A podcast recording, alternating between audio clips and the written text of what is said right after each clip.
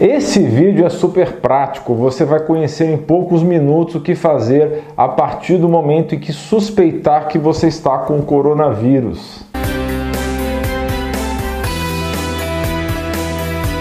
Pessoal, somente um quarto das pessoas, 20% que assistem os vídeos se inscrevem. Mas por que você deve se inscrever? Que tal ter acesso a mais de 600 vídeos do canal de saúde mais completo e diversificado do Brasil? E que tal ser avisado sempre que um novo vídeo sair, ativando o sininho de notificações? Dê um presente para você e sua família para que vocês atinjam excelência em saúde. Bem, nós vamos ser muito rápidos objetivos nesse vídeo. Vamos enumerar os passos que você precisa fazer caso suspeite estar com coronavírus. Lembrando que sempre é melhor consultar o seu médico de confiança para ter orientações. Ele vai saber o que é melhor para você. Só siga as orientações desse vídeo em último caso, se não tiver como contactar rapidamente o médico, ok? E se o seu médico não concordar com o que foi dito aqui nesse vídeo, melhor seguir a conduta dele.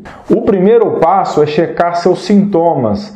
Você está com febre, tosse, cansaço e dificuldade para respirar? Está com dor de cabeça ou mal-estar geral? Sente dor no corpo? Será que o nariz está escorrendo? Está com dor de garganta? Está com perda de olfato ou paladar? Qualquer um desses sintomas e mesmo outros sintomas que lembrem um resfriado ou gripe podem ser indicativos de Covid-19. Então fique esperto.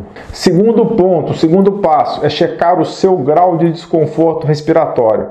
Se você tiver falta de ar leve, vá em uma farmácia e compre um oxímetro de dedo. Peça orientação farmacêutico de como utilizar. Fique monitorando periodicamente os valores. Se o número que aparece no display em algum momento passar a ser menor que 93%, ou seja, saturação abaixo de 93%, procure rapidamente o pronto-socorro. Se a falta de ar estiver intensa e estiver com os lábios um pouco azulados, nem precisa comprar o tal oxímetro, vá imediatamente ao hospital. Se não tiver com falta de ar ou ainda se a falta de ar for leve, com saturação acima de 93%, acompanhado de outros sintomas já mencionados aqui, que lembram muito gripe, chegou à conclusão que não precisa de pronto-socorro, o próximo passo é tratamento.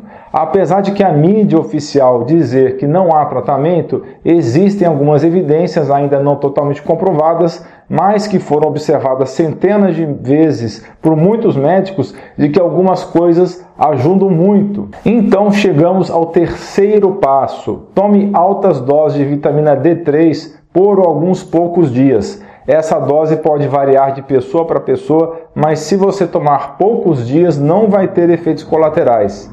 Então, para a maioria das pessoas, eu recomendo tomar 50 mil unidades por dia por apenas 5 dias. Para quem achar que isso é muito, procure pesquisar a respeito do trabalho do Dr. Cícero Gale Coimbra. Tome também zinco, 30 mg do mineral elementar por dia. Esse mineral tem importante ação antiviral e eu falo mais sobre isso na playlist sobre o coronavírus que está também no primeiro comentário. O uso de ivermectina ainda é polêmico, mas é uma medida que tem se provado eficaz por observações de vários médicos em várias regiões do Brasil e também República Dominicana, Austrália e África. Pelo menos eficácia em laboratório foi comprovada in vitro. Foi verificado que pode matar o vírus. Assistam às aulas da doutora Lucy Kerr que estão na playlist. Mas como utilizar? São de 1 a 4 comprimidos de ivermectina por dia, por 3 dias, sempre tomados à noite, 2 horas depois do jantar. Poderia ser outro horário? Poderia. A razão de ser tomado perto da hora de deitar é porque se você tiver algum efeito colateral, tipo náuseas, não vai incomodar durante o sono. Crianças menores de 5 anos de idade, menos de 15 quilos, não devem tomar. A única doença em geral que não admite o uso de ivermectina é a meningite em atividade. As outras doenças crônicas em geral, como pressão alta, diabetes, entre várias, não tem problema, mas cheque a bula do remédio e converse com seu médico. Siga a tabela na tela para saber quantos comprimidos tomar de acordo com o seu peso. Mas você deve estar se perguntando: e a azitromicina, os outros antibióticos? só devem ser tomados com receita médica. Muitos médicos têm sugerido a hidroxicloroquina também, que adquiriu também uma questão muito política, mas como esse remédio exige receita, discuta com seu médico se deve tomar ou não, porque alguns trabalhos sugerem que pode não ser eficaz. Além disso, ele é menos seguro que a ivermectina e eu tenho um vídeo sobre os efeitos colaterais da hidroxicloroquina, depois dá uma checada lá no canal. Se tomar essa droga, sempre tome junto com o zinco, que vai potencializar o seu efeito. Na playlist também tem vários vídeos sobre prevenção por meios naturais. Dá uma checada lá. Então, resumindo, se você identificou os sintomas que discutimos no início desse vídeo e ainda não tem baixa saturação de oxigênio e não está com uma falta de ar considerável, tome vitamina D, zinco e vermectina. Eu sei que existem várias outras coisas e eu mesmo já fiz vários vídeos a respeito, mas o meu objetivo aqui é ser o mais simples possível. São as três coisas que eu considero mais importante agora. Mas vamos lá. Como eu sei que vai ter gente que ainda não entendeu e vai perguntar depois, então eu vou deixar o link de outro vídeo no card, descrição e primeiro comentário. Esse outro vídeo vai explicar com detalhes o uso. Se você não entendeu ainda, não tenha preguiça, vai lá e assista. Nesse outro vídeo eu vou ser bem repetitivo, mas para ser didático ao extremo. Lembrando, pessoal, não faça nada sozinho. Nesse momento em que todo mundo está em casa de maneira forçada, hoje está muito mais fácil você ter acompanhamento médico pela telemedicina que foi liberada nesse momento.